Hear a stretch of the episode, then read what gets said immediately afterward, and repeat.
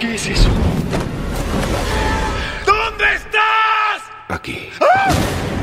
¿Qué es lo que haría sin ti? Mi señor no nos lastimaría. Mi señor rompió su promesa. Tú eres la otra parte de mí. No se lo pidas, es Miguel. Pobre, pobre es Miguel.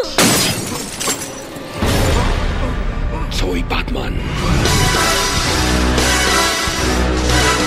¿Qué tal hermosos? ¿Cómo le va? Estamos comenzando un nuevo capítulo de Sin Entradas, el episodio número 8. Y este va a ser un episodio muy particular porque bien sabemos que en este periodo de aislamiento social, preventivo y obligatorio, o por ahí como se menciona más comúnmente que es esta cuarentena, nos tenemos que quedar en casa. Quizás a muchos de todos y todas ustedes le sucedió que tiene que ver con imaginar qué viaje podríamos estar haciendo en este momento o qué viaje podríamos hacer en un futuro, ojalá cercano. Así que por ahí nos pasamos un rato largo imaginando esos viajes que tenemos ganas de hacer, pensando cuándo podremos hacerlo y no solamente desde el punto de vista monetario, sino desde el punto de vista sanitario también. Por eso, en el capítulo de hoy, lo que les vamos a proponer en este episodio número 8 es viajar.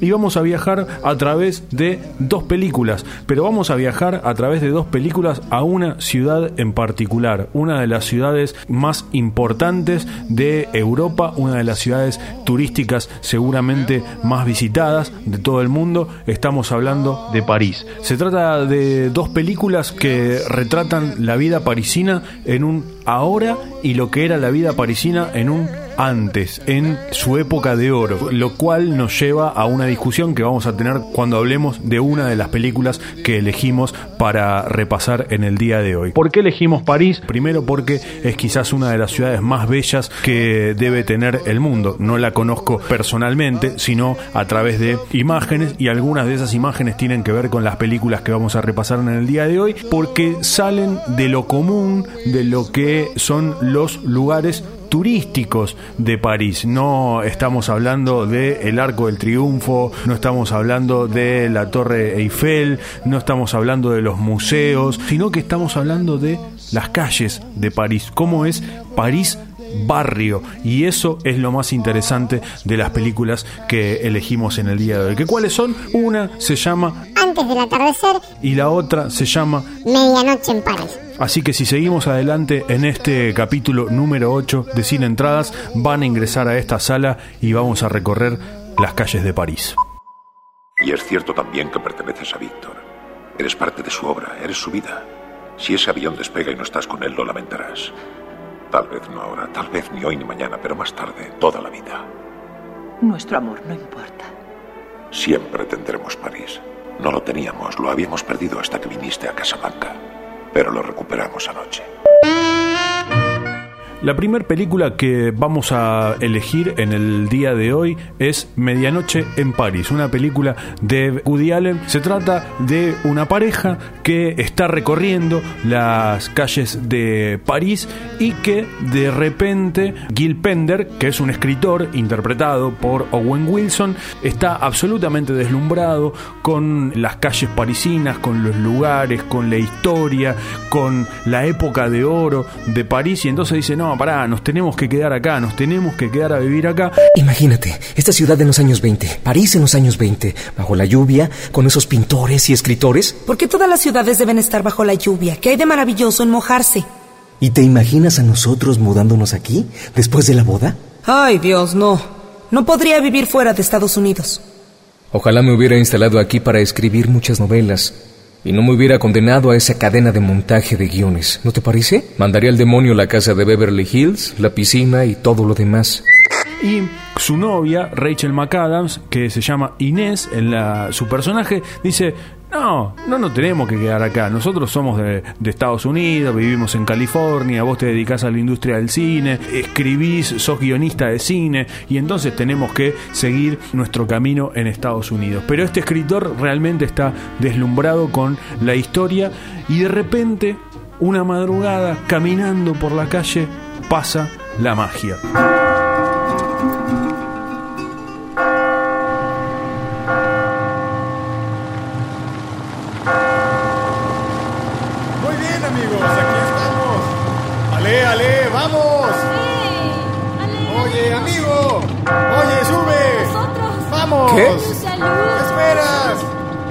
No los oí. ¿Qué? Vamos, vamos, es tarde, no pierdas el tiempo. Vamos.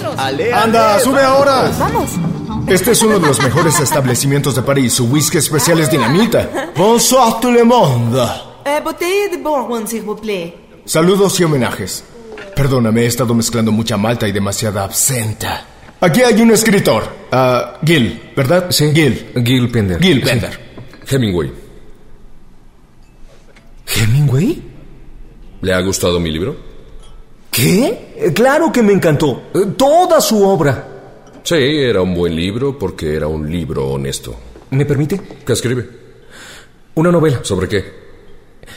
Eh, bueno, es de un hombre que trabaja en una tienda de nostalgia. Es sobre eso. ¿Qué es una tienda de nostalgia? Es un lugar donde hay cosas antiguas, memorabilia. Y tiene que... ¿Suena horrible? Ningún tema es horrible si la historia es verdadera. Y si la prosa es clara y honesta, y si manifiesta valor y elegancia bajo presión.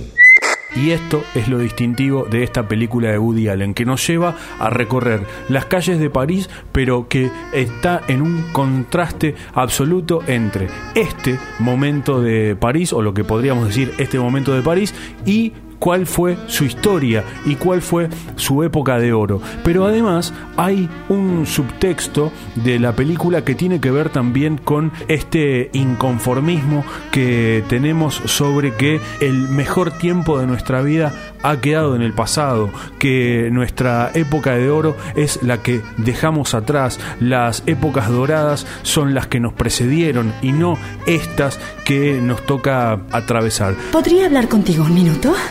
¿Permite? Claro. Vaya, no han tardado mucho en gustarte, ¿no es verdad? No volvamos a los años 20. ¿De qué estás hablando? Quedémonos aquí, en la Belle Époque. Esta es la única y mejor época que París haya conocido. Sí, pe- pe- pero eh, ¿qué me dices de los años 20 y del Charleston y de los Fitzgerald y los Hemingway? Me encanta esa gente. Pero es el presente. Y es aburrido. Yo asomé la cabeza a tu época del mismo modo que tú y yo estamos haciéndolo aquí. Yo trataba de escapar de mi presente como tú tratas de escapar del tuyo a una edad de oro. ¿No creerás que los años 20 son una edad de oro, ¿o sí, Gil? Pues para mí lo son. Pues yo soy de los años 20 y puedo asegurarte que la edad de oro es la Belle Époque. Pero observa a esas personas. Para ellos eh, el renacimiento fue la edad de oro. Gil Pender tiene un momento muy particular en su vida porque está descontento con lo que tienen que hacer y quédense con este dato porque también tiene que ver con algo de lo que será la próxima película que vamos a ver, ¿no? Son personajes que están a disgusto con la vida que tienen en la actualidad y encuentran en las calles de París aquello que están buscando, que serán cosas distintas eh, en este personaje como el de la próxima peli, pero que de alguna manera lo encuentran caminando por las calles de París. Ay, mamá, mira por favor Ay, ya esas viste sillas. eso. Mira esas preciosas Mm. botellas. Se verían. Mm, Es una belleza, mira el color. Les buscaríamos una? You have the power. ¿Le gusta? Sí, es preciosa. Ah, es americano. ¿Sí? ¿Le gusta Cole Porter? Sí, soy un gran admirador. Me encanta. Presumía de pertenecer al grupo íntimo de Linda y Cole. Es broma. Cantaba muy lindo. sí, Realmente era estupendo. es cierto. Woody Allen lo que hace es retratar las calles de París de una manera extraordinaria. Es hermoso los primeros 4 o 5 minutos que van mostrando algunas imágenes de París, algunas terrazas, eh, algunos bares. Pero lo curioso es que de repente Gil Pender, una madrugada, empieza a viajar en el tiempo. Entonces vuelve para atrás y empieza a conocer a Hemingway, empieza a conocer a eh, Nina Arianda, empieza a conocer a Salvador Dalí y otros artistas que se comienza a encontrar en el camino que de repente nos cuenta de qué manera es hoy París, pero cómo era antes, ¿no? Y en este loop constante, en este bucle que de repente nos empieza a contar que lo mejor fue es lo que acabamos de dejar atrás, pero que sigue teniendo una magia muy particular. Nos hemos conocido antes, en la fiesta. Dalí. Sí. Dalí. Sí, recuerdo. Dalí. Sí. Sí. Un bouteille de rouge. Gracias. Sí. ¿Y? Ah, un autre bouteille pour le señor, s'il vous plaît. Me encanta. El idioma. El francés. Buenos camareros, ¿no? Y dígame, ¿le gustan los rinocerontes? ¿Qué? ¿Los rinocerontes? Ah, no lo había pensado nunca. Yo pinto rinocerontes. La película es de el año 2011. El protagonista es Owen Wilson y Rachel McAdams, pero por ejemplo está Kathy Bates, está Adrien Brody, eh, Marion Cotillard. Tiene un gran reparto, como por lo general las películas de Woody Allen. Esta película en particular de Woody Allen es hermosa por lo que va relatando, pero además también lo que empieza a mostrar sobre esa París que realmente nos hace viajar, no solamente por las calles, sino también que nos hace viajar a través del tiempo.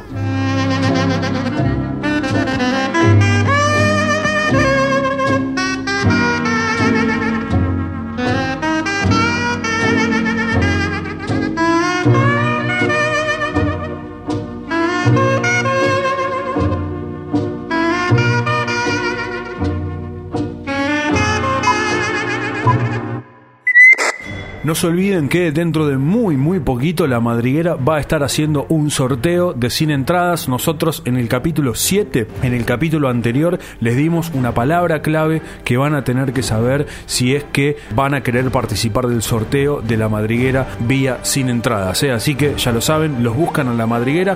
Por WhatsApp les pueden escribir al 11 38 87 07 66 y además también acaban de estrenar una tienda online. Ahí van a encontrar sublimación y vinilo textil, hacen pedidos por menor, por mayor, hacen trabajo para empresas, buzos, taza, barbijos, remeras, impresionante todo lo que tiene la madriguera, así que no se duerman, vayan a buscar y además pueden hacer un regalito muy barato y van a quedar bien porque están buenísimas las remeras y los buzos de la madriguera. Y ya lo saben, dentro de poco se viene un sorteo, el sorteo sin entradas en la madriguera, pero para eso van a tener que buscar la palabra clave que la van a encontrar en el episodio número 7. Así que ya lo pasan a buscar por ahí y dentro de poco se viene el super sorteo de la madriguera.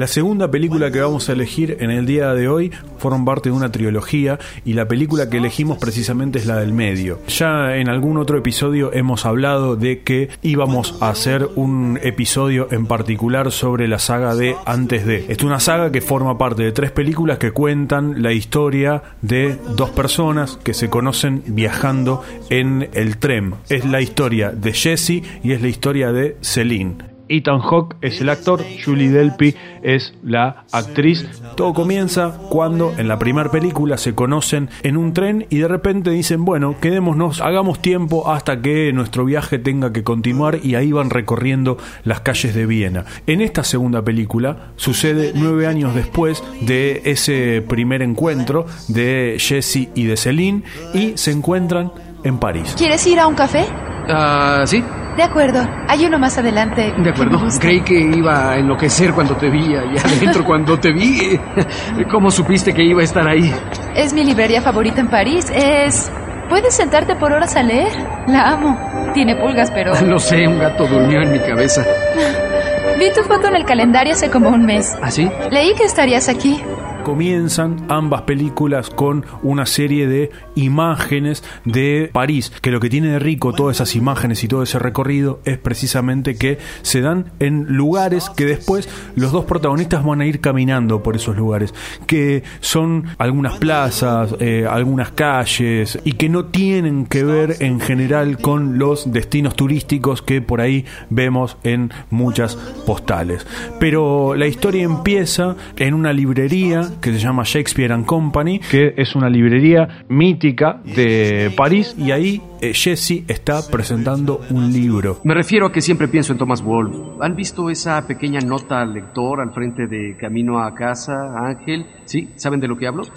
Bueno, él dice que somos la suma de todos los instantes de nuestras vidas y que cualquiera que se siente a escribir usará la arcilla de su propia vida, que es inevitable. Así que pensé que si pudiera escribir un libro que, que pudiera captar lo que es realmente conocer a alguien. Una de las cosas más emocionantes que me ha pasado en la vida es realmente conocer a alguien, poder hacer esa conexión. Y si pudiera validar, captar eso, ¿Contesté su pregunta? No. Voy a ser más específica. Claro. ¿Hubo una joven francesa en un tren a quien conoció y con quien pasó la noche? ¿De qué se trata ese libro? Ese libro se trata de lo que fue la historia de la primera película, de ese encuentro con Celine que él lo convierte en un libro y lo convierte en una historia. Se encuentran, no les voy a decir qué pasó en el medio porque sería spoilear parte de la primera película, se encuentran y de repente empiezan a caminar por las calles de París. Y un día estaba caminando por el cementerio judío, no sé por qué, pero me ocurrió ahí. Me di cuenta de que llevaba dos semanas lejos de todos mis hábitos. La televisión estaba en un idioma que no entendía, no había nada que comprar, no había publicidad. Así que lo que había hecho era caminar, pensar y escribir. Mi cerebro se sintió descansado, libre del frenesí consumista, era casi como estar drogada. Y toda la película es una imagen que es la secuencia de ellos caminando. No deja, la película no corta nunca. Es como si toda la película son ellos caminando por las calles de París. Pero además esta película lo que tiene de hermoso es precisamente una tarde primaveral de París, una tarde de sol y las discusiones que van teniendo los dos protagonistas sobre ese momento en particular de su vida, con todo lo que han dejado atrás, con todo lo que han tenido que relegar por la vida que llevan, por todo lo que han tenido que aprender, de cómo el romance o todo lo que han aprendido en algún momento de su adolescencia lo tuvieron que dejar atrás por este momento en particular. ¡Oh, wow! Notre Dame, mírala. ¡Wow! Escuché la historia de cuando los alemanes estaban ocupando París y tuvieron que retroceder. Prepararon Notre Dame para volarla, pero debían, debían dejar a un hombre a cargo del interruptor, pero este soldado no pudo hacerlo. Se quedó sentado ahí, pasmado por la belleza del lugar. Y luego cuando las tropas aliadas entraron, descubrieron los explosivos tirados ahí y el interruptor inactivo. Y pasó lo mismo en Sacré-Cœur, la Torre Eiffel y también otros lugares. ¿Es cierto? No lo sé, pero siempre me gustó la historia. Y en definitiva es la mirada de las personas a los 30 años, ¿no? De para a dónde estamos llevando nuestras vidas, a dónde es que nos lleva este momento en particular, a dónde es que nos está dirigiendo las decisiones que fuimos tomando en el camino, de qué manera estamos en descontento, pero así todo llevamos lo automatizado que nos tiene el sistema para no disfrutar absolutamente nada. Bueno, todas esas discusiones que van repasando Jessie y Celine mientras van caminando por una París exquisita. ¿Sabes? Ni siquiera es eso. Estaba bien hasta que leí tu maldito libro. Agitó las cosas, ¿entiendes? Me recordó cuán genuinamente romántica era yo, cuánta esperanza tenía. Y ahora no creo en nada relacionado con el amor, ya no siento nada por ninguna persona. En cierto modo, puse todo mi romanticismo en esa única noche y no he podido volver a sentirlo. Como si esa noche me lo hubieras quitado. Te lo expresé a ti, te lo llevaste contigo, me dejó fría, como si el amor no fuera no, para mí. No, no lo creo. No lo creo. ¿Sabes qué? La realidad y el amor son casi contradictorios. ¿Puedo hablar? Creo que he sido lastimada demasiadas veces y me recuperé. Así que ahora, desde el principio no me esfuerzo, porque sé que no funcionará, no, sé que no, no, no funcionará. puedes hacer eso. No puedes vivir tu vida tratando de evitar el dolor. Ya, sabes que de- esas son palabras. Debo alejarme de ti. Para el auto, quiero No, bajar. no, no, no, no, no, no. ¿sabes No qué te es? no, Es por no te bajes. contigo. Oye. No, no me toques. Quiero tomar un taxi. Monsieur, arrêtez-vous. Monsieur. Je lancez bon au feu là. No, no, no, no, no, continúe, no, continúe. Oye, es que yo estoy feliz. Gracias, por favor, siga. Yo estoy Estoy verdaderamente feliz, sí, de estar contigo.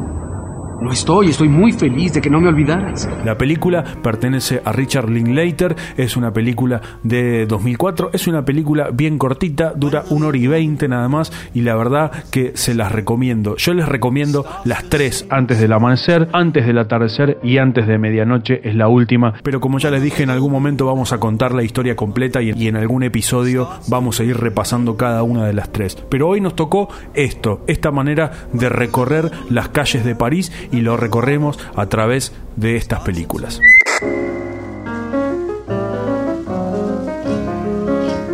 Muchísimas gracias a todos y a todas los que nos han acompañado en este episodio número 8. Hoy les propusimos viajar un poquito, hoy les propusimos conocer un poco de París a través de películas. París es una de las ciudades que más debe estar retratada en la historia del cine. Nosotros solamente elegimos estas dos para repasar un poquito, cortito y al pie, lo que nos han regalado dos películas por las calles de París. Les mandamos un abrazo grande, seguramente en algunas semanas más vamos a tener un nuevo episodio de Sin Entradas que no tenemos ni idea de qué la va, pero que lo empezaremos a pensar en algunos días nada más. Muchísimas gracias y ustedes saben que a esta sala pueden ingresar sin entradas. Luis, presiento que este es el comienzo de una hermosa amistad.